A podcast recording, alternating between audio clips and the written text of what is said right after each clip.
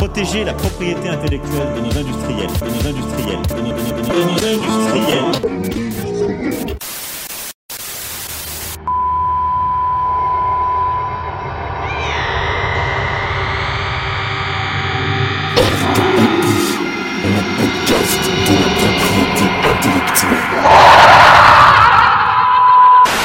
Chers auditeurs, chères auditrices, bienvenue sur R2PI, votre podcast de propriété intellectuelle. Ici, on parle de pays, on en parle entre amis, mais surtout, on vous en parle. Bonne écoute bonsoir à toutes et à tous pour ce nouveau, ou je devrais peut-être dire ce dernier ciné-podcast de l'année euh, 2023.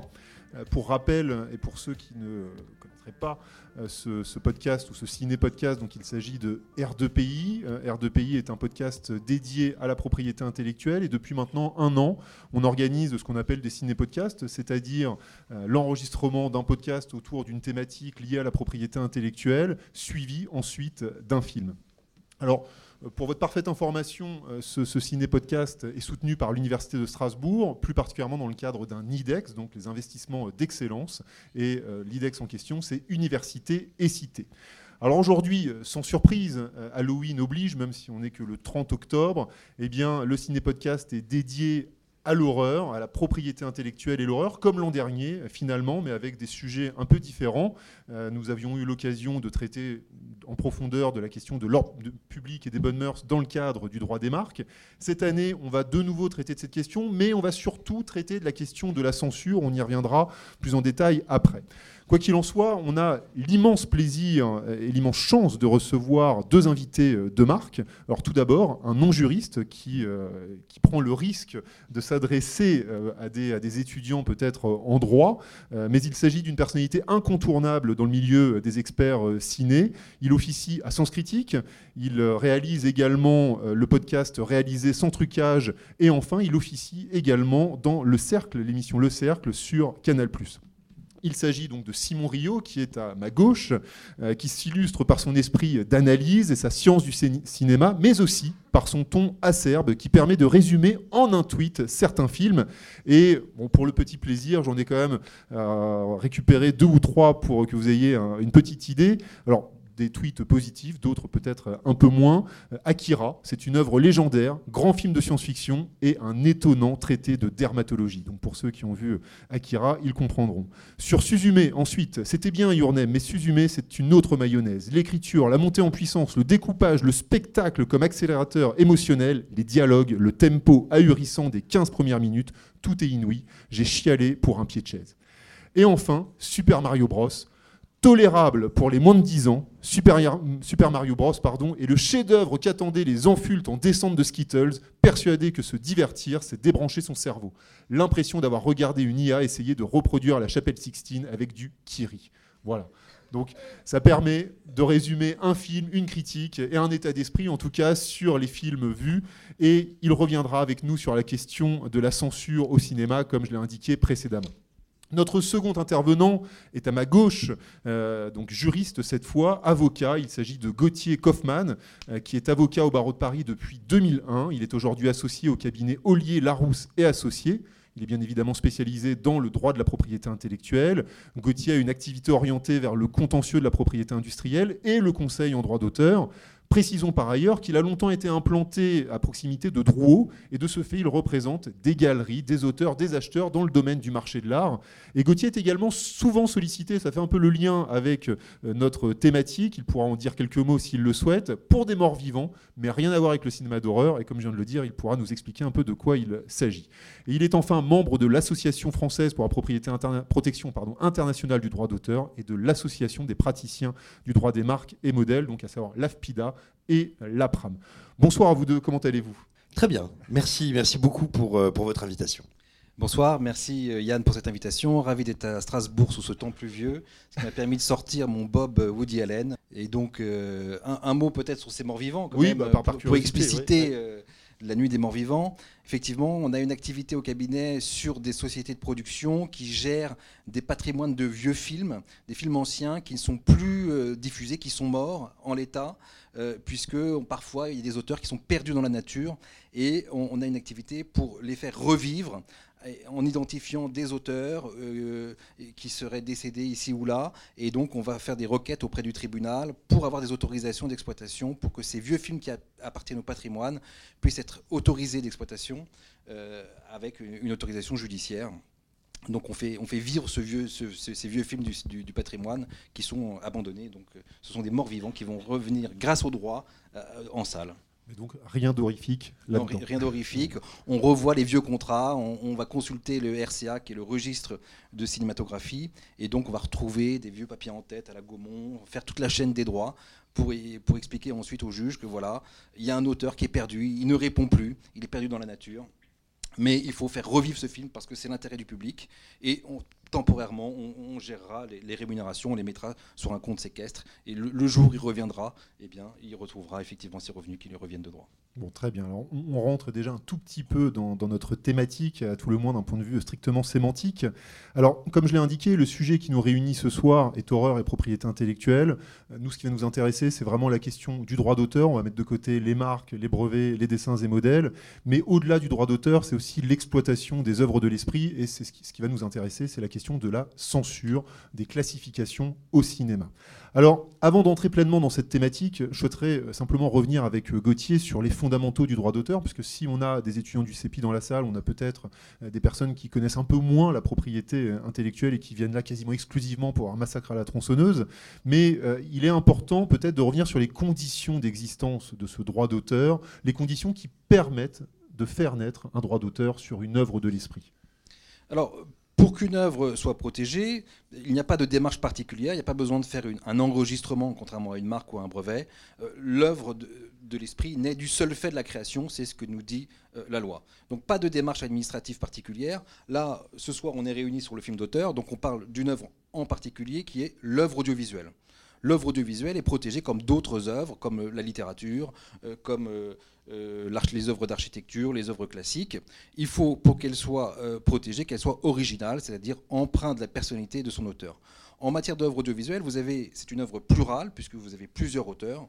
Vous avez l'auteur du scénario, l'auteur de la musique, l'auteur de l'adaptation, qui sont présumés être les auteurs de l'œuvre audiovisuelle. Et cette œuvre est protégée, quel que soit le mérite et quel que soit le genre. Le fait que ce soit euh, euh, un film d'horreur ne le prive pas de sa protection. Le, genre, le mérite, la destination de l'œuvre sont parfaitement indifférents.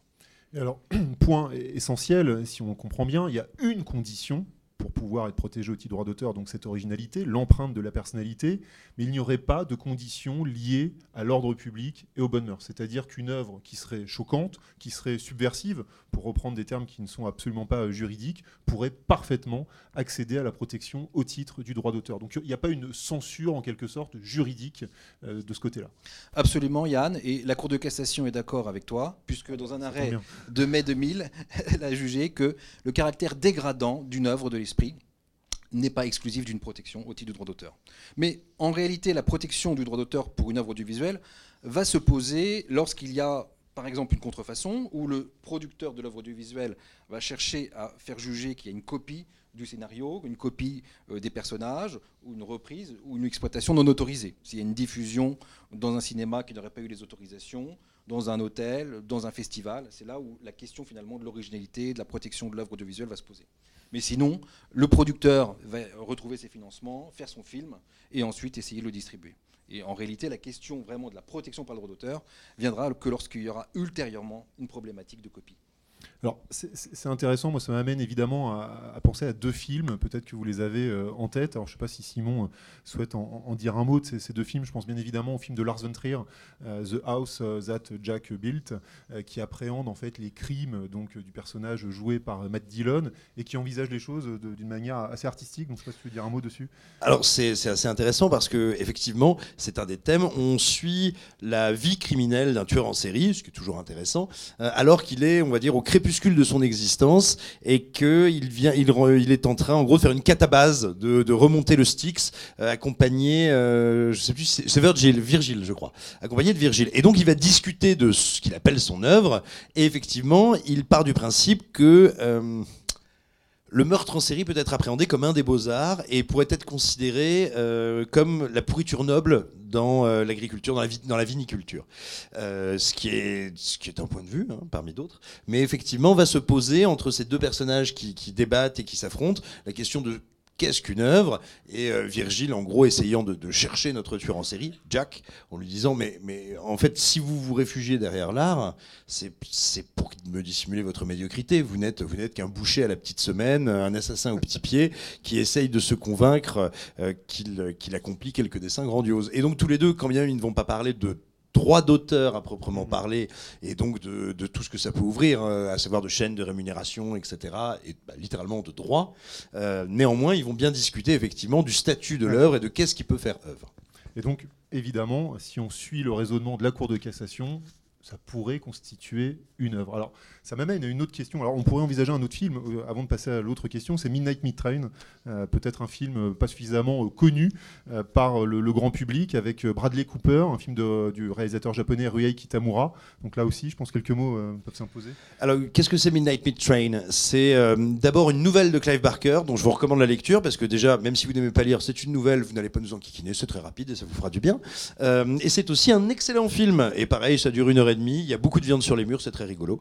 Euh, c'est l'histoire d'un un photographe, un photographe en, en mal d'inspiration, c'est-à-dire qu'il commence à être un petit peu reconnu, il commence à, à pouvoir un petit peu se présenter dans quelques galeries de renom, mais il lui manque, en gros, il lui manque l'expo qui va amener au grand déclic et on lui dit allez vas-y tu as besoin t'as besoin de faire quelque chose d'un peu plus sale et donc il commence à se balader dans le métro de Los Angeles New York New York. New York, oui. Dans le métro, dans le, texte originel, c'est New York, et dans le, dans le film, je sais plus où. On va dire le métro de New York. Et là, il tombe, comme quoi on peut avoir de la chance, sur un tueur en série euh, qui, euh, qui se sert du métro de New York. Euh, eh bien, eh bien bah, écoutez, le titre du film, me semble-t-il, est, tout est dans le titre, s'appelle The Midnight Meat Train, le train de la viande de minuit. Et il prend l'habitude de le photographier, et puis il est de plus en plus fasciné par ce personnage, parce qu'en fait, plus il photographie ce tueur en série, plus on commence à lui acheter de photos, de tirages, etc. Et on va dire, son la, la cotation de son travail artistique est décuplée euh, par l'abomination et la violence de, de ce qu'il capte. Mais la question, c'est est-ce qu'il est en train de créer une œuvre ou est-ce qu'il capte l'œuvre de quelqu'un d'autre? Parce que finalement, il n'est jamais là que pour capturer, encapsuler et encapsuler euh, secrètement, hein, vu qu'il ne va pas voir le boucher pour lui dire écoute, si tu pouvais te décaler un petit peu, ce serait pas mal. Euh, donc voilà, quel est le statut? Est-ce que l'œuvre, c'est ce que lui crée en capturant cet instant ou est-ce qu'il en est en fait euh, Est-ce qu'il est-ce qu'il la vole quoi? Ça pourrait être une œuvre composite, peut-être, euh, si on Oui, on a un- là-dessus. On a un petit peu cette problématique-là avec les photographes de presse.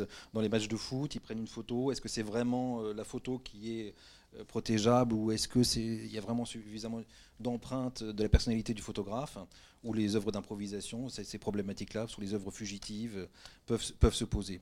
Mais euh, ayez bien à l'esprit que vraiment notre droit français est protecteur de la liberté de création.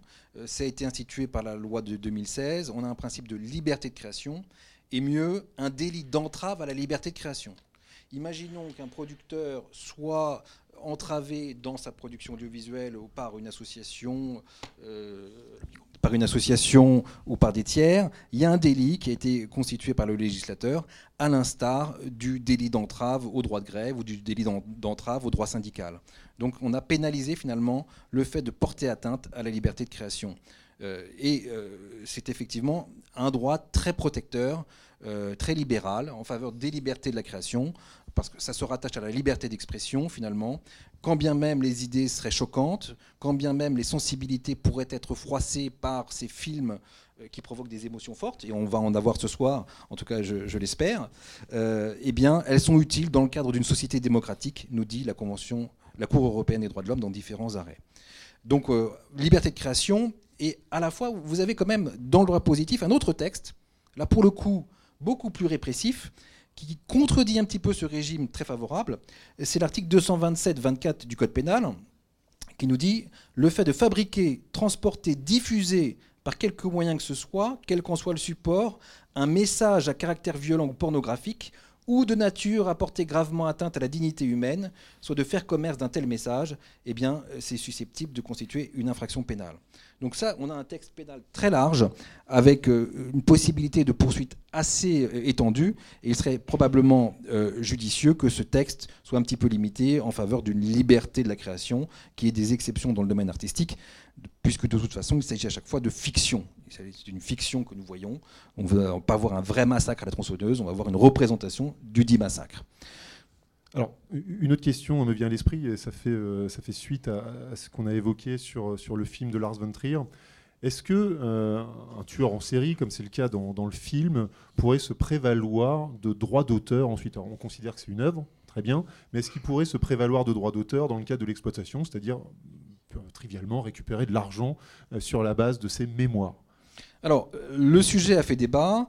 Euh, aux États-Unis, on a une, législation qui avait prévu de euh, conserver les, les rémunérations tirées de l'exploitation des œuvres écrites ou filmées par des criminels, et, une interdiction qui a été censurée par, la Cour suprême. Et en France, on a la loi Perben, Perben 2 qui, pareil, prévoit un dispositif pour les criminels qui limite leur, leur droit d'auteur. Mais il faut avoir à l'esprit que le juge imaginons qu'un affreux criminel, euh, dans le cadre de la vraie vie, hein, pas, un criminel fictif, pas un Freddy Krueger, mais un, vrai criminel, euh, finalement euh, produise une œuvre littéraire, euh, eh bien, le juge judiciaire aurait les moyens de limiter son exploitation, sa diffusion, euh, notamment potentiellement par l'atteinte à la vie privée qu'il pourrait causer à travers le- sujet.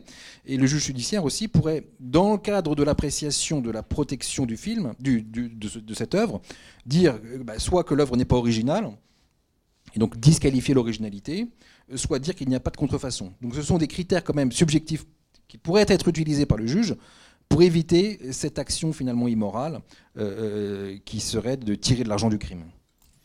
Le crime ne paye pas.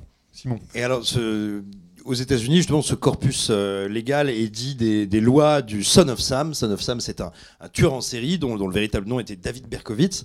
Et pour ceux que ça intéresse et qui auraient Netflix, des fois que, vous pouvez apercevoir les prémices de la démarche de ce tueur en série qui commence à se dire mais il y a peut-être moyen, il y a peut-être des gens qui vont vouloir écrire des livres avec moi, euh, avoir mes mémoires et bref, je vais peut-être pouvoir exploiter commercialement euh, ma carrière. Vous pouvez le voir, vous pouvez en voir les prémices dans la série Mindhunter de David Fincher, où il y a effectivement une rencontre avec Berkowitz et où ils vont jouer justement sur, ces deux interrogateurs, ces deux in- interviewers vont jouer sur le désir de reconnaissance du tueur, de créer une œuvre, et, et c'est assez, assez bien fait à ce niveau-là. Merci beaucoup. Alors, je me tourne de nouveau vers toi, Simon, euh, en tant qu'expert cinéma. Euh, Est-ce que tu, peux nous expliquer le rôle que joue la censure euh, en France, ou le rôle qu'a joué la censure en, France, ou les, classifications, hein, sans pour autant qu'on puisse parler de, censure. Et la, question, en fait, c'est à quoi ça sert concrètement Pourquoi euh, on censure des films Pourquoi on a des classifications Et aujourd'hui, est-ce que c'est pas devenu une arme politique? Alors je te remercie question. de me poser cette question euh, qui, est, qui est pas large du tout. Euh, non mais surtout je suis ravi qu'on aborde euh, toutes ces thématiques-là ce soir parce que euh, je pense que je suis pas tout seul. Vous avez dû tous le remarquer euh, dans la salle. Ça fait maintenant quelques années qu'on entend dire qu'il y a de la censure partout.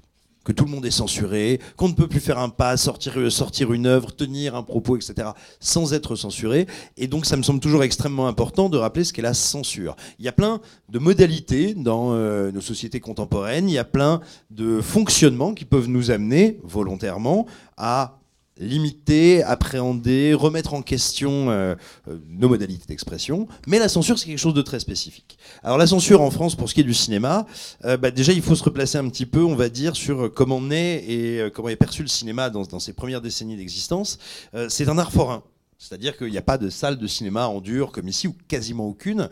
Il y a dans toutes les foires et autres expositions nomades qui parcourent le pays, dans les cirques toujours, un espace projection. On, ba- on balance du cinéma, des films qui durent quelques minutes, parfois quelques secondes, euh, et, qui, et dont il y a une, profusion absolument gigantesque. On n'en a quasiment conservé aucun de cette époque-là, euh, parce que c'est des films qui sont très volatiles, qui crament très facilement, ils sont pleins de nitrate d'argent. J'ai pas fait de, chimie, mais je sais qu'il faut dire ça.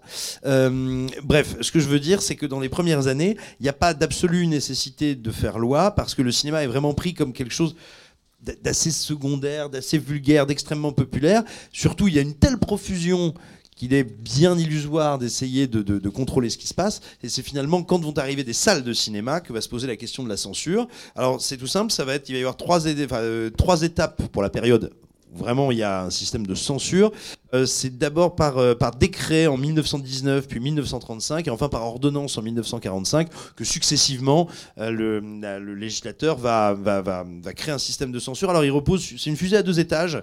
Euh, il y a d'un côté le ministère de la Culture, qui est fondé à interdire ou autoriser la sortie, la sortie des œuvres cinématographiques, leur attribuer un visa, dire c'est bon, vous pouvez sortir, sur le motif de la moralité.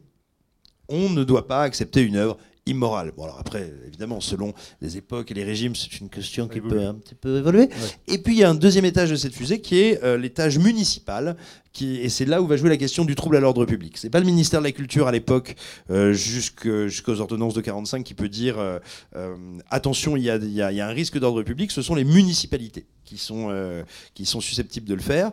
Euh, et d'ailleurs, typiquement, c'est une des dernières fois où ça entrera en jeu, cette fusée à deux étages et la confusion que ça peut engendrer. C'est la sortie de la dernière tentation du Christ de Martin Scorsese, qui n'avait pas été interdit par le ministère de la Culture, mais qui a vu énormément, bah, déjà d'exploitants de salles, mais ça après, un exploitant de salle, il choisit bien ce qu'il met à l'affiche, mais de municipalités, craignant ce qui s'était passé à l'espace Saint-Michel, si ma mémoire est bonne, à Paris, à savoir euh, des attaques de, de catholiques, un chouïa intégristes, qui avaient donc foutu le feu à l'espace Saint-Michel. Euh, et donc là, effectivement, c'était des municipalités qui avaient dit non, non, moi, je, non, non, la tentation du Christ, c'est peut-être la dernière, mais on, bah, si c'est la dernière, il peut le. hein, on, on va pas la prendre à la maison. Euh, voilà. Et en fait, après, il va y avoir une grande révolution, enfin une révolution euh, philosophique, légale. Après l'élection de François Mitterrand en 81, enfin, qui va être pe- petit à petit préparée à partir de 81 et qui va devenir effective en 82, on va passer de l'idée de la censure, parce que c'est bien ce qui avait, euh, présidé avant, c'est-à-dire que voilà, on a vu, euh, et on reviendra sûrement dessus, euh, différents types d'œuvres censurées selon les époques.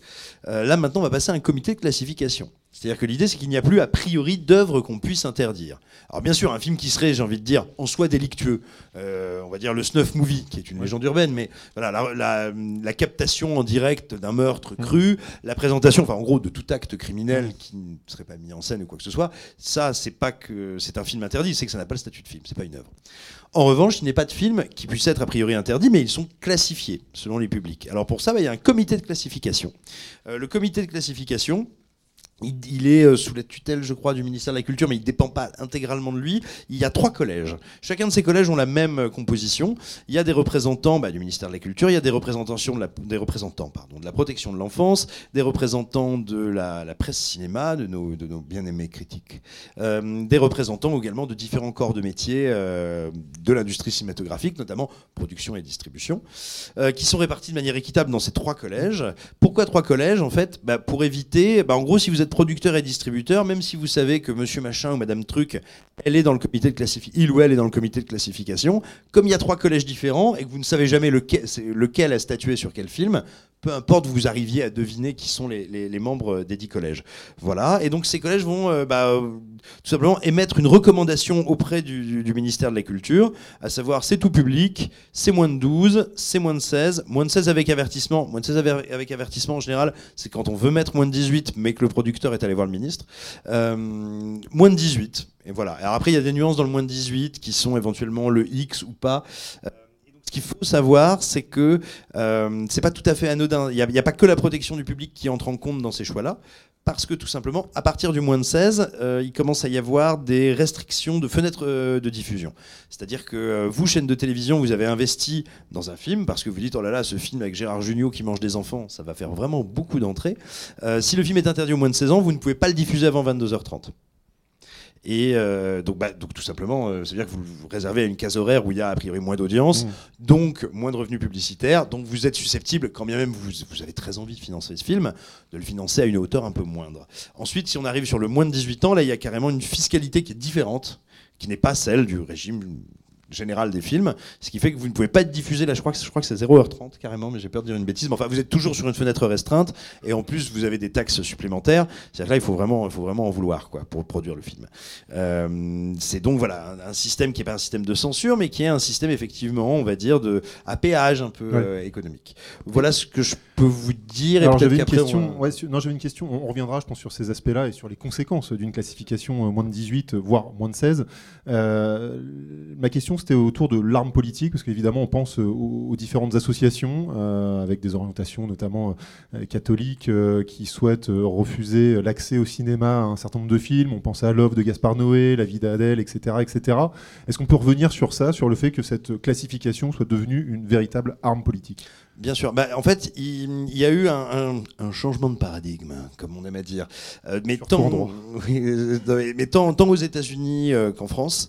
Euh, C'est-à-dire qu'effectivement, quand on interdisait Massacre à la tronçonneuse, quand on interdisait la bataille d'Alger, euh, ou tel film de Lucio Fulci, parce qu'il y, avait, il y avait vraiment beaucoup de yaourt à la viande répandu à l'écran, c'était pour interdire une œuvre identifiée. Et c'était une interdiction verticale qui venait du pouvoir en place.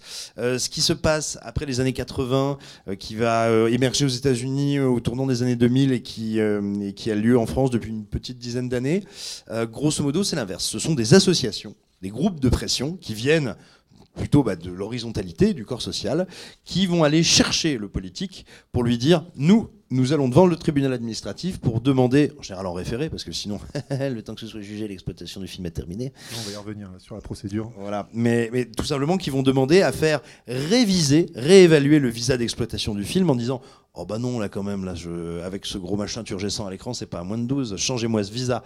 Euh, et, et là, la finalité est radicalement différente, parce que quand vous agissez de la sorte, en réalité, même en référé, vous avez relativement peu de chances euh, de nuire de, provoquer un coup d'arrêt dans l'exploitation des films. En revanche, vous allez créer un climat d'insécurité juridique.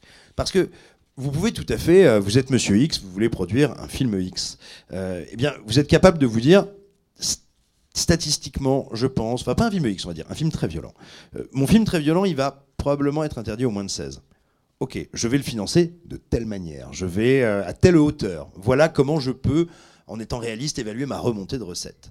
Bah, sauf que si vous êtes dans un écosystème où vous ne pouvez pas évaluer finement, parce qu'il y a une association comme Promouvoir, pour ne pas la nommer, euh, qui, euh, qui essaye de jouer comme ça sur les, sur les visas, si vous êtes en insécurité juridique, si vous êtes susceptible de passer de moins de 16 à moins de 18, ou si vous avez vu vos consoeurs et confrères qui produisent des films de science-fiction, d'horreur, on va dire des films de l'imaginaire un peu crasse-pouille, et ben tout simplement, vous êtes susceptible de vous dire, mais tant pis, je vais pas le produire, c'est trop risqué. Si, euh, alors que je l'ai budgété pour être à moins de 16, il est susceptible de passer au moins de 18, je ne vais pas le produire. Et donc, on n'est plus du tout dans la même logique. On n'est pas en train d'essayer de limiter des œuvres pour leur supposer euh, amoralité ou pour protéger le public. Là, on essaye de créer un climat d'insécurité juridique qui encourage producteurs et distributeurs à ne pas produire de futurs films. Et c'est donc Une censure économique. c'est une censure économique absolument. Avec des dommages collatéraux. Alors, il faut bien comprendre que euh, cette classi- classification moins de 18, c'est pas l'apanage des, des films X. hein. On a des, des films euh, que je ne vais pas qualifier de grand public, mais des films très violents euh, qui peuvent euh, avoir ce, ce type de visa. On a quelques anecdotes. Je pense à, à Martyr, je pense à, à Saw aussi. On pourra peut-être y revenir. enfin, un, une, un des épisodes de la saga Saw. Bah, pour le coup, Saw est une saga grand public. hein. On parle, bah, c'est une saga gore, mais c'est d'ailleurs, c'est probablement la seule saga gore grand public. Bah, L'écriture de Plus belle la vie et euh, du gore, c'est magnifique. Peut-être un mot sur la, sur la procédure. Sur la procédure, oui. En fait, dans ce type de contentieux, c'est un contentieux de droit public qui a lieu essentiellement devant les juridictions administratives, euh, tribunal administratif, cour administrative d'appel, puis conseil d'État, euh, en référé, le plus souvent, comme Simon l'a expliqué, des raisons de temporalité. Oui, peut-être expliquer ce que c'est que le référé. Le, ré- euh, le référé, c'est une procédure d'urgence, contrairement à une procédure au fond, qui va prendre plusieurs années avant d'avoir une décision. Et le juge de référé est généralement le juge de l'urgence, de la décision manifeste. hein, et c'est un pouvoir d'appréciation sur les faits qui sont manifestes, évidents. Bien. Il y a deux types d'acteurs principaux sur ces procédures. D'abord, le producteur, qui verra malheureusement son film classé par la commission comme étant interdit au moins de 16 ans, moins de 18 ans, et qui va contester pour des raisons économiques cette classification, pour essayer de viser d'avoir un public le plus large possible, le plus grand possible. Ça, c'est quand même euh, un contentieux qui n'est pas très très nourri, euh, compte tenu de la classification euh, et des décisions plutôt libérales qui sont, qui sont ordonnées par ces, par ces commissions.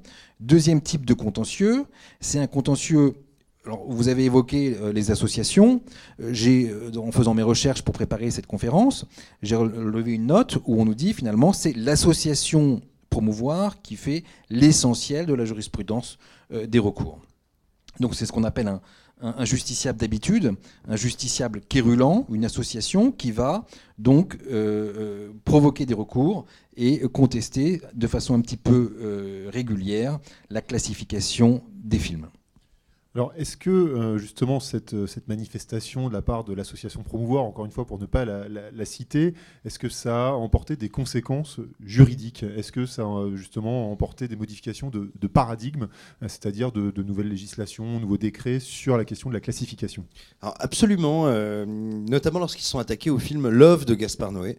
parce que manifestement, faire un, un drame romantique avec du sexe non simulé et en 3D, c'était un peu trop. Alors, ça a eu quand même un effet euh, très, très, très direct, très concret, vu que c'est la, ministre de la Culture de l'époque, en 2016, Fleur Pellerin, euh, qui a tout simplement pris euh, des décrets, si ma mémoire est bonne, pour bah, tout simplement en fait expliciter, expliciter ce qui devait relever de l'interdiction aux moins de 18 ans. Pourquoi est-ce que c'était nécessaire? Parce qu'il y a une spécificité de la commission de classification française dans la plupart des pays du monde et l'exemple le plus frappant et, cohérent là-dessus, c'est sans doute les États-Unis, euh, pour définir si un film va être tout public, interdit au moins de 13, de 16, enfin après, les types d'interdiction dépendent des pays, mais en général, il va y avoir une nomenclature très précise. Typiquement aux États-Unis, si dans votre long métrage, dans les dialogues, on prononce plus de deux, euh, fois le mot fuck, vous passez en rated R. Ça veut dire que euh, interdit aux moins de 16 ans non accompagnés. Si il y a plus de, je sais plus s'il le calcule en quantité, en machin, mais bref, si le sang, s'il y a telle quantité de sang et s'il est de couleur rouge, et ben là, hop, vous passez en rated R direct. Euh, par exemple, c'est la raison pour laquelle dans le troisième Gardien des Galaxies, vous avez ce faux plan séquence numérique dégueulasse à la fin, où on massacre des aliens qui ont le sang plutôt marronasse et les tripes plutôt vertes, parce que du coup, on peut arguer que non, ça n'est pas du sang et non, ce ne sont pas des intestins. Euh, bah, le résultat, c'est que le film peut être PG-13, seulement interdit aux moins de 13 ans. Et, donc, mais ce que je veux dire, c'est que cette nomenclature, elle est très précise. C'est au bout de tant de litres de sang, tant d'expressions, tant de mots très identifiés. Là où en France, c'est l'intentionnalité et, euh, et, et le but recherché par le long métrage qui sont euh, soumis en fait à la classification.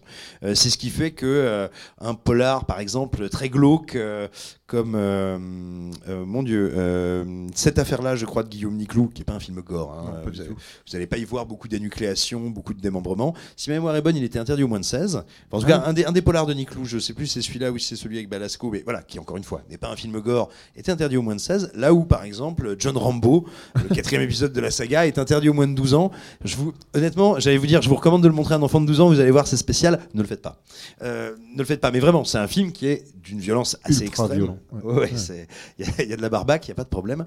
Et, euh, et pourquoi? Parce que en gros, bah, le, CN le CNC nous dit, enfin, pardon, pas le CNC, je te dis n'importe quoi. Le- la commission de classification nous dit, euh, dans tel film, il y a une volonté de réalisme, de malaise et de vertige un peu émotionnel dont il faut préserver le jeune public. Or, Rambo, bah non, c'est c'est quoi C'est bon, ça c'est pas pour les véganes, mais c'est du fun. Ça n'est pas réaliste et on n'entend pas euh, euh, terrifier le spectateur, donc des enfants peuvent le voir. Alors voilà, c'est deux philosophies extrêmement différentes euh, de la classification. Oui, et- et en en préparant l'émission, on avait évoqué aussi l'exemple de Shaun of the Dead, je pense qu'il est Ah bah oui, très, très parlant. Bah bien sûr, Shaun of the Dead aux, aux États-Unis, euh, en tout cas au moment de sa sortie, euh, c'est un, c'est- c'est l'interdiction la plus haute, c'est euh, NC-17, c'est-à-dire euh, accompagné par un adulte ou pas, interdit au moins de 17 ans. Total, même si euh, vous avez votre grand-père qui vient avec vous, si vous avez euh, moins de 10 ans, vous ne rentrerez pas. Euh, alors qu'en France, je crois que c'était un moins de 10 à peine.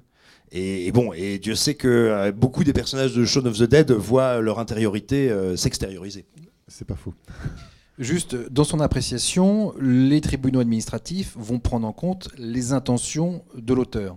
Notamment, il y a des décisions, dans tel ou tel film, euh, la scène est, je cite un, attendu, est grand guignolesque. Voilà, on voit bien qu'on est dans, la parodie, qu'il y a effectivement des actes euh, dégradants, des actes qui peuvent terrifier euh, ou, ou émouvoir, créer de la peur, créer de l'émotion, mais qui sont scénarisés dans une intention comique. Et donc ça, ça va être pris en compte par le juge administratif. Et on parle de fiction, mais ce régime-là est également applicable au documentaire. Vous avez une décision euh, du juge administratif, euh, un arrêt du Conseil d'État du 5 avril 2019 qui concernait un documentaire sur les salafistes. Euh, Et donc, euh, vous avez euh, un, visa refusé et tout un contentieux qui va naître, compte tenu, eh bien, dans ce documentaire, vous avez des scènes extrêmement violentes, puisqu'il est fait état de nombreuses exactions d'assassinats, tortures, amputations, réellement commises par des groupes se revendiquant notamment des organisations Daesh et Al-Qaïda au Maghreb. Et donc, il y a une diffusion, et en face caméra, les terroristes eh bien, assènent leur discours. Bien, et donc, néanmoins, le juge administratif va considérer qu'au regard de la, nécessité d'information, c'est pas un film d'apologie du terrorisme, mais c'est un film qui vise à montrer ce ce qu'il est. hein. et donc, au regard du, contexte, finalement, le juge va euh, libéraliser cette, diffusion et censurer le défaut de visa d'exploitation. Alors, on, on l'a déjà évoqué euh, plus qu'à demi-mot, euh, une classification moins de 18, une classification moins de 16, euh, c'est potentiellement la, la mort du film en termes de, de diffusion, d'exploitation.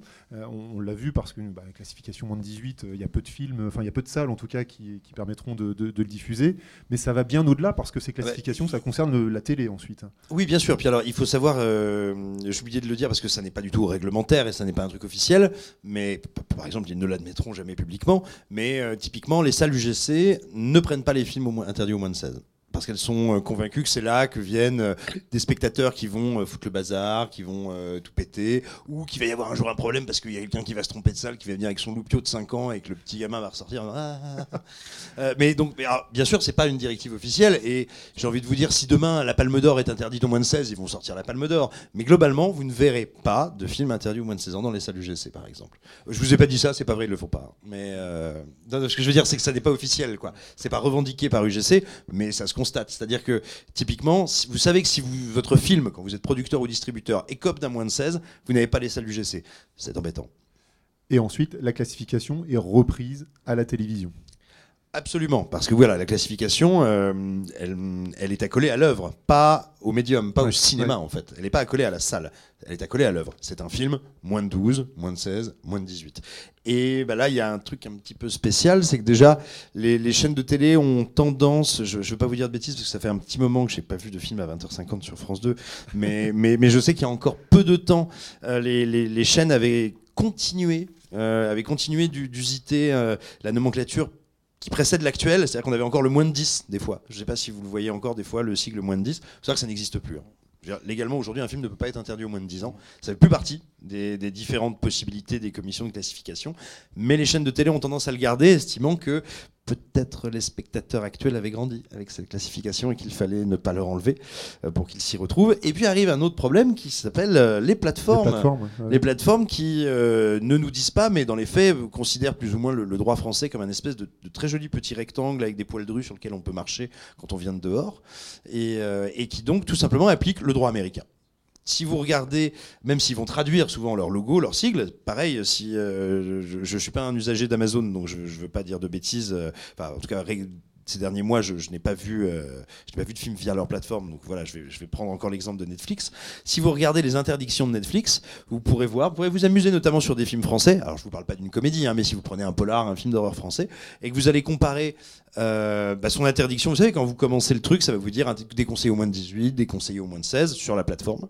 Et que vous tapez euh, dans Google le titre du film français et que vous faites bah, interdiction, commission de classification, il y a de fortes chances pour que vous ne tombiez pas sur la même chose. Parce que Netflix applique les règles américaines. Euh, juste Simon, pour rebondir à ton, sur ton exemple où un spectateur se tromperait de salle par hasard. euh, Est-ce qu'une prof peut se tromper de film? Voilà, exactement. Euh, Il y a eu un, un contentieux sur un élève de euh, 14 ans qui était allé voir un film qui s'appelle donc The Ring, film d'horreur. Et, Version américaine de Ring. Voilà. Et donc le- le- cet élève été un peu traumatisé par ce film et ses parents se sont plaints, fait un recours donc euh, contre le professeur de français qui avait emmené la classe voir ce film. Ce recours a été euh, euh, rejeté par le tribunal administratif de Lyon dans un jugement du, du 22 novembre 2021, parce qu'à l'époque, le film n'était pas interdit au moins de 16 ans, contrairement à ce qu'indique le requérant, mais simplement interdit au moins de 12 ans. Donc on voit que cette classification peut avoir des conséquences directes. Au fond, on fixe, la norme pour, pour le public. Et ensuite, euh, les classes, peuvent, euh, ça peut avoir une, incidence sur la responsabilité administrative. Oui, et, mais je dirais c'est à double tranchant. Il y a aussi un bon tranchant. C'est aussi une protection pour les enseignants, parce que typiquement, on va dire voilà, là, avec ce, je parle sous, ton contrôle, mais avec ce dispositif, du coup, le film n'étant interdit qu'au moins de 12 ans, il n'y a pas, si j'ose dire, de, trou dans la raquette pour aller embêter ce professeur, parce que effectivement, si le film est visible au-delà de 12 ans, pour peu qu'il y ait bien sûr un accompagnement euh, pédagogique et qu'il ne l'ait pas simplement projeté sur un écran géant en leur hurlant dans les oreilles, euh, a priori, il est dans son bon droit euh, pédagogique que de. C'est exactement ce que relève le juge administratif. Euh, il relève un accompagnement, c'est les termes, hein, une remise en perspective de nature à amoindrir les effets provoqués par le film et à permettre aux élèves de construire une analyse critique et distanciée, ce que vous pourrez faire en regardant le film de Massacre à la tronçonneuse, en ayant une mise en perspective, ça n'est qu'une œuvre de fiction. Mais je crois que finalement ce dispositif, ce qu'on peut appeler ce scary score, il est important, il est utile. Rétrospectivement, euh, l'adolescent euh, qui a cauchemardé sur Jaws, Amityville, Christine et tout ça, je me dis finalement c'est intéressant non seulement d'avoir cette nomenclature, mais peut-être des icônes ou des, logos, ça serait peut-être utile pour savoir euh, ce que ça peut provoquer avant de voir un film. Ceci dit, en étant tout à fait sincère, euh, j'aurais quand même regardé à cette époque-là ces films, puisque ce qu'on recherche, c'est la peur. C'est se confronter à cette peur. Alors c'est ce que font les Américains. Euh, vous avez peut-être déjà remarqué, euh, avant, le, si vous avez, pas quand elles sont diffusées en France, mais si vous, si vous les regardez sur Internet, sur euh, YouTube, etc. Bref, euh, des bandes annonces, mais aussi certains films, vous avez cette espèce de panneau vert où il est marqué euh, cette bande annonce, this trailer has been approved, ou à l'inverse, not been rated yet by the MPAA.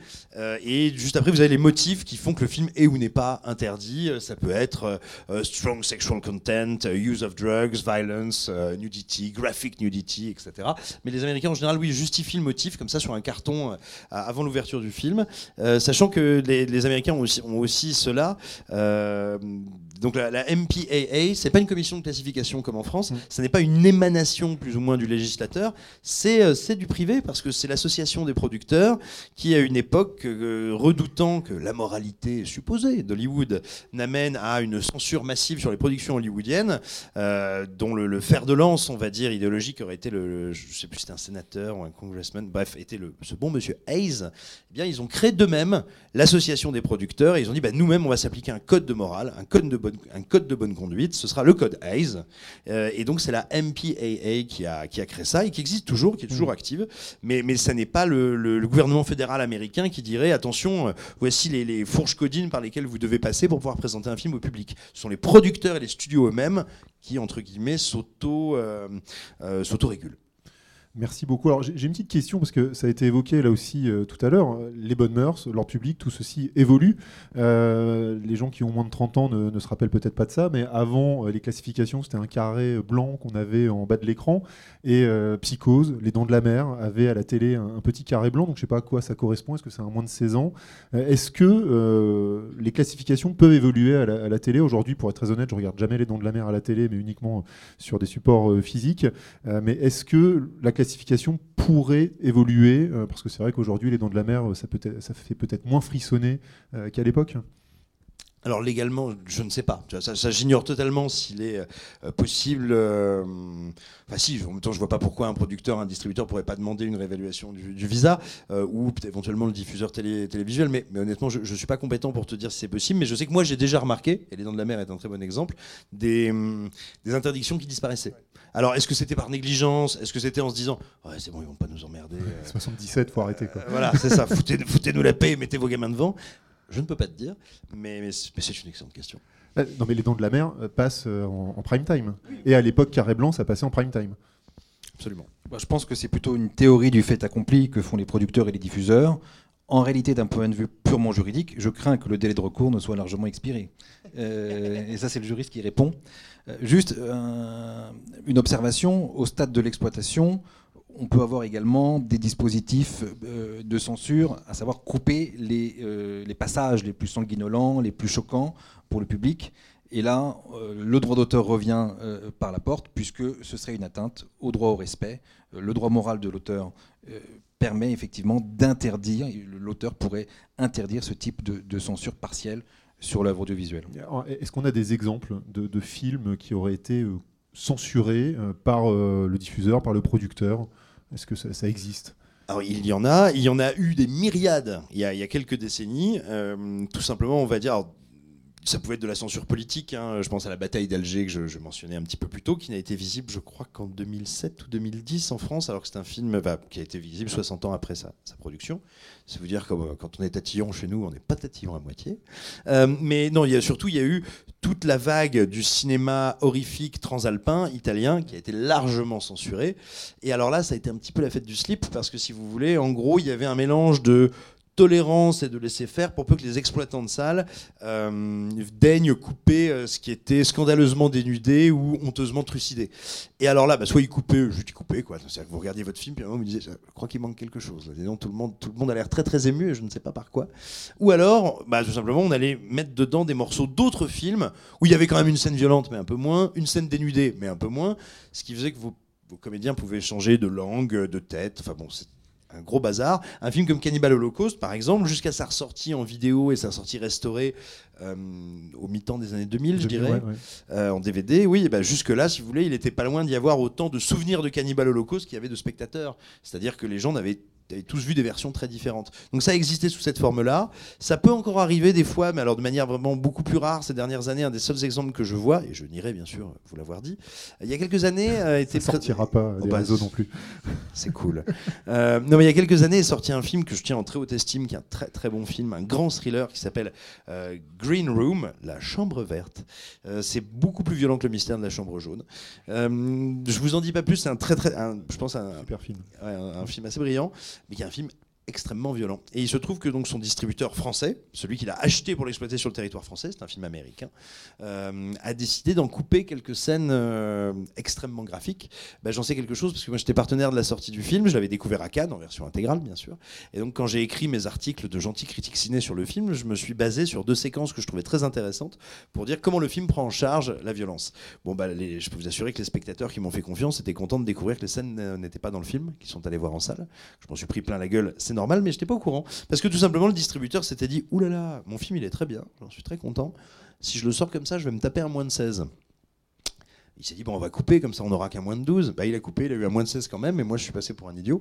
Mais il arrive encore des fois, euh, voilà, c'est même si c'est très rare, que des distributeurs, en général c'est plutôt des distributeurs, euh, se sentent un peu aux abois et tentent le geste un peu désespéré de couper un truc en se disant Ah, ça va passer. Euh, si effectivement vous êtes euh, étudiant en droit ou praticien du droit et pas du tout du cinéma, peut-être que j'ai pas fait la distinction euh, producteur-distributeur. En un mot, bah, le producteur c'est quelqu'un qui produit un film, hein, c'est aussi simple que ça vous le semble. Et puis par contre, il y a un métier dont on pourrait croire que c'est celui du producteur, mais non, parce que c'est radicalement différent, très chronophage, mais en même temps à un moment très identifié de la vie du film, donc une boîte de production n'aurait pas intérêt à l'avoir en interne, c'est la distribution. En gros, c'est bah tiens, il y a un film fini, comment on le promeut, comment on l'amène dans les salles, comment on l'amène en vidéo, comment on l'amène à la télé. C'est euh, littéralement le commercial du film. Je, simplifie beaucoup en disant ça, mais voilà, c'est un corps de métier très spécifique. Et c'est lui qui peut être, on va dire, susceptible quand il achète un film, euh, euh, un film étranger, de se dire genre. Bon, euh, mon film d'horreur là qui vient du Danemark, le mec va pas aller vérifier la copie. Euh, Peut-être la séance où il a les yeux qui sortent par les oreilles, je la coupe et comme ça, ça passe. Ça arrive très rarement, ça peut arriver. Bon, on, se rappelle, mais là on part euh, du, cinéma pour revenir peut-être à, la télé, mais on- bon, là aussi, hein, les, moins de 30 ans ne s'en rappellent pas, mais en l'occurrence, euh, on a vécu avec des dessins animés qui étaient euh, partiellement censurés au Club Dorothée, des épisodes de, des Chevaliers Zodiac ou de Dragon Ball qui pouvaient passer de 23 minutes à 18 minutes pour effacer en fait toutes les scènes, tous les plans où il y avait du sang. Et, et je suis pas intimement persuadé, enfin il n'y a pas eu de contentieux en réalité, donc les, les- producteurs japonais ne sont pas allés voir ce qui se passait sur les écrans euh, et ça nous renvoie aussi à, la question euh, des, doublages qui étaient folkloriques et dont on a déjà eu l'occasion de, traiter dans le cadre d'un- autre colloque. Alors j'aurais une autre, une autre question, peut-être pas du tout euh, juridique, mais euh, je me tourne de nouveau vers, euh, vers, vers Simon. Est-ce que tu aurais des anecdotes de films qui ont été purement et simplement censurés? Alors le- l'exemple de ce soir, je pense, sera aussi très parlant. Mais voilà, est-ce que des, des- des histoires un peu, non pas folkloriques, mais importantes dans l'histoire du cinéma sur, sur la censure? Alors, on- on- honnêtement, on n'est pas les pires en France. J'ai envie de dire, il y, en a eu, hein, mais on on est, on, est, on est franchement pas les pires de pires. Tu vois, moi, ceux auxquels je pense, c'est bien sûr, bah, c'est euh, la bataille d'Alger. Je crois le petit soldat aussi. Non, j'ai un doute. Attends, je, suis en train de me planter sur le titre. Euh, quelques productions consacré à la guerre d'Algérie où curieusement le gouvernement français n'était pas spécialement d'humeur à ce qu'on parle, à ce que des artistes parlent librement de ce qui se déroulait euh, en Algérie? Euh, il y a eu beaucoup de films d'horreur italiens, mais là encore, c'est toujours compliqué de parler de censure parce que même si les films étaient abîmés, ils sortaient quand même. Donc on est voilà, c'est toujours. Euh, et il y avait, on va dire, un, espèce de, circuit d'exploitation sous le manteau, c'est trop fort, mais un espèce de circuit d'exploitation qui existait quand même pour ces œuvres-là. Donc, mais bon, si, disons quand même que. Euh, quand, quand, euh, quand, il y avait, euh, quand il y avait des poils ou du sang sur des poils, ça passait mal. mais Massacre à la tronçonneuse est sans doute un des plus gros exemples, je pense. je réfléchis. il me semble que Maniac a été interdit pendant. Non! Pardon, je dis une bêtise parce que Maniac est de 81, c'est-à-dire qu'au contraire, il est vraiment sorti, tout le monde s'est dit, il n'aurait pas fallu qu'il arrive il y a deux ans.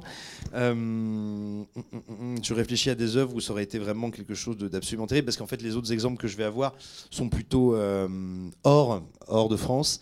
Euh, ou alors, sinon, on a eu ici, on, a eu des voir hors de France, mais en tout cas, déjà, Massacre à la tronçonneuse, c'est un bel exemple. Ah oui, c'est un bel exemple. Et Massacre à la tronçonneuse a été interdit 8 ans en France, vu que le film date de 74. Il a été présenté au Festival de Cannes à la quinzaine des réalisateurs, où, bah, qui est le moment, on va dire, son premier moment de reconnaissance artistique. C'est-à-dire qu'il a déjà commencé à, exciter, à électriser très fortement aux États-Unis, mais où il est considéré comme une boucherie. Ce que vous allez le découvrir, mais je vous en parlerai après, est, vraiment une, étrange façon de recevoir le film. Et c'est donc à Cannes où euh, ces maudits Français vont dire Oh là là, mais c'est très bien. Euh, et sauf qu'après ça, il va y avoir un espèce d'emballement un petit peu, un petit peu surréaliste. Euh, alors, on est à une époque où il faut bien voir que la promotion à la sortie des films s'échelonne de manière radicalement différente. C'est-à-dire qu'il ne sort pas du tout dans la foulée du Festival de Cannes. Après ça, il va être présenté au Festival d'Avoria. Euh, qui s'écrit Avoriaz, mais en fait c'est le festival du film fantastique à l'époque. Absolument. Et, et d'ailleurs, vous devez toujours pouvoir trouver, je pense, sur YouTube, une incroyable archive où Michel Drucker, qui, pour une raison qu'on qualifiera de cosmique, était dans le jury du Festival d'Avoria, euh, témoigne sur le plateau de je, ne sais plus quelle émission de, divertissement à l'époque. On lui dit alors, vous avez pu découvrir ce film américain scandaleux, euh, qui doit d'ailleurs s'appeler à l'époque encore, je crois, Le Massacre à la tronçonneuse, et où on a un Michel Drucker qui est. Enfin, pour vieux, sa famille vient d'être bouffée par des crocodiles, quoi, qui dit Mais je comprends pas pourquoi ça existe, c'est terrible ce que je viens de vivre. Enfin bon, c'est merveilleux. Mais bref, donc le film va faire comme ça un peu le tour des festivals, la, pression monte, la pression monte. Et finalement, il va être interdit après quelques jours d'exploitation seulement, si ma mémoire est bonne, quelques jours, oui, avec un motif un peu croquignolé. Enfin, surtout pour ceux qui n'ont pas vu le film, vous découvrirez à quel point c'est croquignolé, parce qu'il présente de manière bien trop euh, réaliste et précise comment ligoter et kidnapper une jeune femme. Or, franchement, le ligotage et le kidnapping, c'est pas franchement ce qui est de plus répréhensible. Euh, dans l'heure et demie qui vous attend. Euh, mais mais c'est un motif qui est un peu spécial, un peu spécieux, dirait-on. Et donc, c'est avec l'arrivée de François Mitterrand et plutôt de Jack Lang au ministère de la Culture que le film a pu sortir en France. En 82, c'est ça? 82, absolument. Et, puis donc, il sort auréolé d'une idée de, bah, de, mystère. Et, d'ailleurs, c'est sans doute un petit peu euh, à l'origine du, du, malentendu sur le film, parce que euh, beaucoup, beaucoup de gens s'imaginent que Massacre à la tronçonneuse c'est une espèce de boucherie sans nom, ça doit être un espèce de film concept où il y a un massacre avec une tronçonneuse. C'est pas radicalement faux, hein. mais ça n'est pas un film gore, ça n'est pas un film qui se veut, euh, comment dire, extrême ou subversif dans sa représentation de la violence graphique. Pas du tout. je pense que son interdiction a, permis à, tout le monde de beaucoup fantasmer là-dessus. Euh, mais au contraire, non, c'est un film qui a un discours social extrêmement précis. Euh, c'est un film qui a un discours esthétique extrêmement précis, lui aussi, travaillé. Et donc, ça va être une vraie redécouverte quand il va arriver en, en 1982. Puis une découverte un peu paradoxale parce que c'est la France qui lui a donné son statut d'œuvre artistique très tôt par le Festival de Cannes, mais c'est la France qui en a été privée peut-être le plus longtemps, parce qu'il était interdit, je crois, un temps euh, au Royaume-Uni, mais ça duré beaucoup moins longtemps qu'en France. Merci beaucoup. on aura l'occasion de, reparler du film un, peu plus tard. Donc, on arrive bientôt à la, fin de cette, émission. Euh, ma dernière question, et ça s'adresse à, vous deux, évidemment. Simon, tu as déjà plus ou moins répondu à la question. Est-ce que, au regard finalement de l'étude de cette question de la censure en France, est-ce qu'on peut considérer euh, que la France est un État plutôt libéral ou au contraire euh, bah, plutôt rigoureux, strict euh, sur, sur ces questions d'ordre public et de bonnes mœurs de ce film subversif et de censure au cinéma? Écoute, pour répondre à ta question, de mon point de vue, enfin, en tout cas du point de vue de l'avocat, on a toujours tendance à, prendre le pli de la défense des libertés, d'être très attentif à, ces questions-là. pour des clients producteurs, donc on a une facilité à tenir ce discours. Je pense qu'on peut le nuancer. Euh, et euh, effectivement, pour moi, on a un régime quand même de liberté avec des informations. C'est important quand même pour le public. Euh, et donc, pour moi, le, régime n'est pas du tout. On n'est pas sur un régime de censure. Il me paraît assez équilibré au, regard de l'état du droit je, pense que c'est important ce point, euh, c'est-à-dire que le terme censure est peut-être utilisé à tort et à travers. Euh, et je pense notamment, alors peut-être que là, Simon, tu, tu, souhaiterais en parler en plus de répondre à, cette question, mais je pense à, deux films américains là, qui, euh, qui font polémique un petit peu parce qu'ils n'arrivent pas en France et on parle de censure sur les réseaux sociaux, alors qu'en réalité, c'est simplement parce qu'il n'y avait pas de distributeur pour, pour la France. Oui, alors tout d'abord, je, suis absolument d'accord avec toi. J'ai le sentiment qu'on a un régime très équilibré. Je me pose simplement la question, et c'est bien une question, hein, ça n'est ni une, ni une litote ni un euphémisme. Je me demande dans quelle mesure on n'est pas néanmoins euh, un petit peu vulnérable, un petit peu comme aux, États-Unis, euh, et c'est l'action de promouvoir qui m'y fait penser, euh, dans quelle mesure on n'est pas un petit peu vulnérable à ce qu'on pourrait appeler du lobbying associatif très bien utilisé et qui pourrait vouloir euh, viser différentes failles ou, flou, ou éventuels flous euh, législatifs. Je le dis ça parce que, par exemple, il y a le, parti Reconquête qui se euh, vante depuis maintenant quelques semaines d'avoir mis en place, avec des associations dont le nom est, qui se regroupent sous la bannière, je crois, Parents Vigilants, d'avoir mis en place notamment des groupes de parents qui se font élire dans les différentes instances où il y a des représentants de parents dans les écoles, dans les études de leurs gamins, pour tout simplement, je disant, surveiller un peu les œuvres qu'on met à disposition des enfants, les programmes, etc. Euh, aux États-Unis, ça a été un cheval de Troie des euh, néoconservateurs extrêmement fort pour faire interdire des listes qui aujourd'hui contiennent des milliers d'ouvrages, notamment des bibliothèques scolaires. Et je me demande dans quelle mesure nous, en France, on est. Mais vraiment, je me pose la question, je ne sais pas. Dans quelle mesure nous, on n'est pas aussi vulnérable à ce type d'activisme Quand je vois comme promouvoir, même s'il y a eu un petit peu un coup d'arrêt mis à, l'action spécifiquement de promouvoir sur les visas d'exploitation, quand je vois comme promouvoir était parvenu en l'espace de 3 à 4 ans à, euh, à secouer un petit peu euh, le, système. Juste, si on regarde ce qui se passe dans le milieu de l'art contemporain, des expositions, il y a aussi beaucoup de contentieux qui permettent de comparer un peu les décisions. Euh, et, notamment, il y a des actions euh, pénales qui ont été, une instruction pénale qui a eu à Bordeaux pour une exposition, mais finalement qui, a été classée.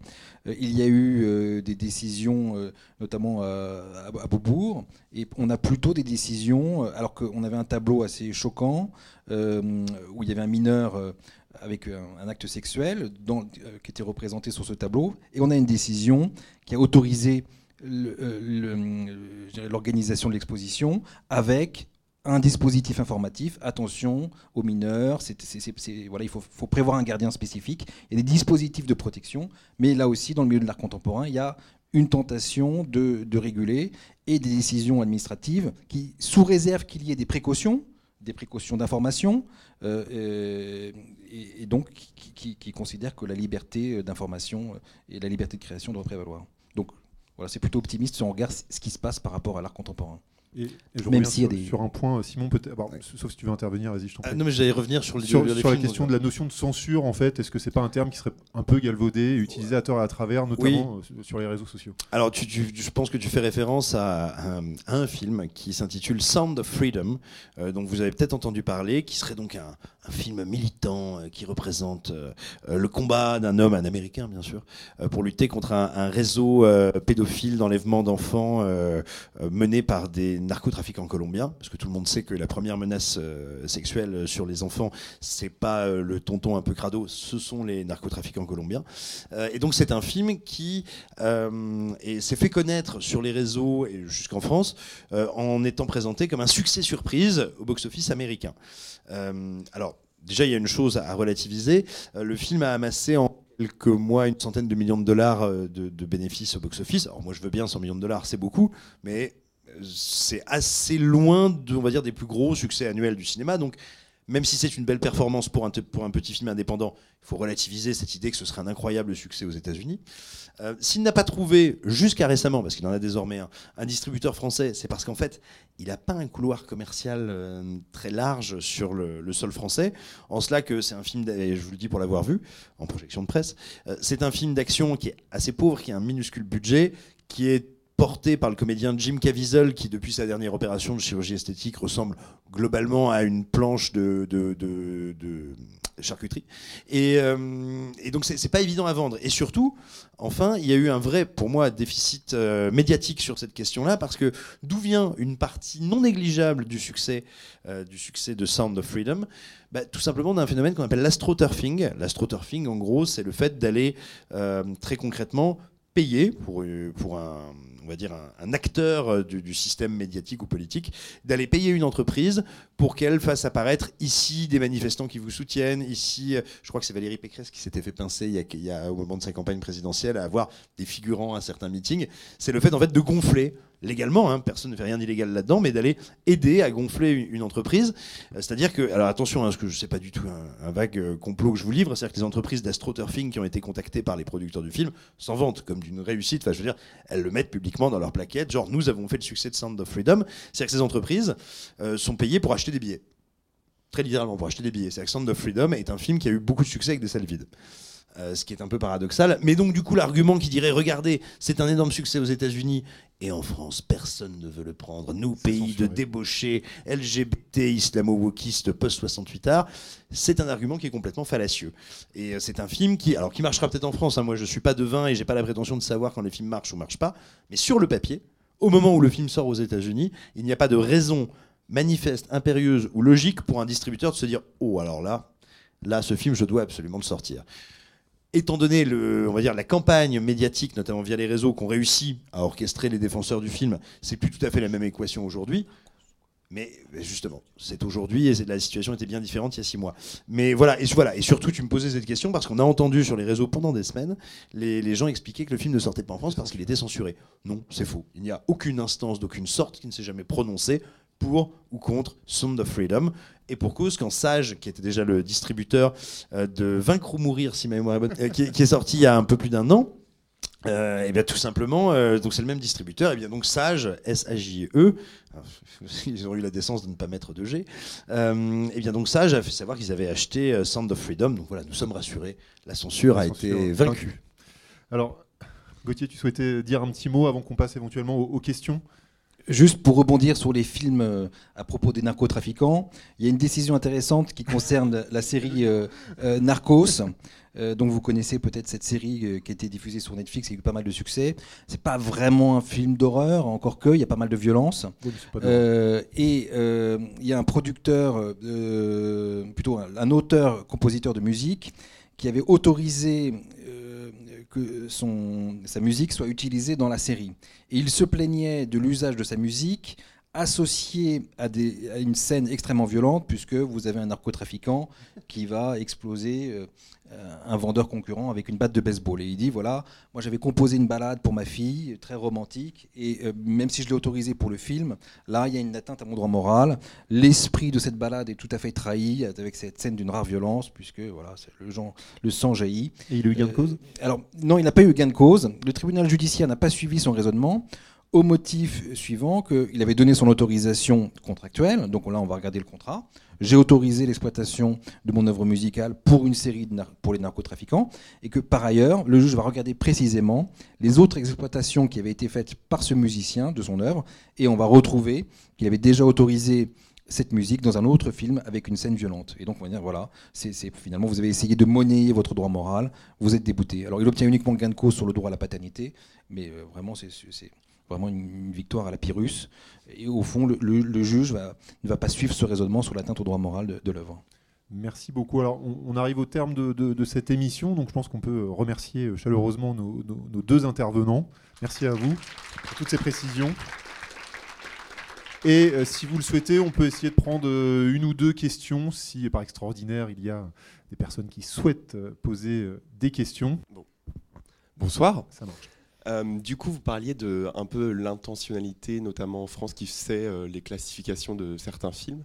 Et du coup, je voulais savoir s'il y avait une différence, par exemple, de films, euh, bah, notamment d'horreur, qui se prévalent d'être vraiment des fictions, des différences de traitement, par exemple, avec d'autres films d'horreur, par exemple du found footage ou du documentaire ou des choses comme ça, qui, bah, du coup, se prévalent une certaine part de réalisme et du coup, qui pourraient être traités différemment en termes de, de classification, parce que justement, il y aurait une certaine semblant de réalisme qui pourrait choquer plus le spectateur ou pas.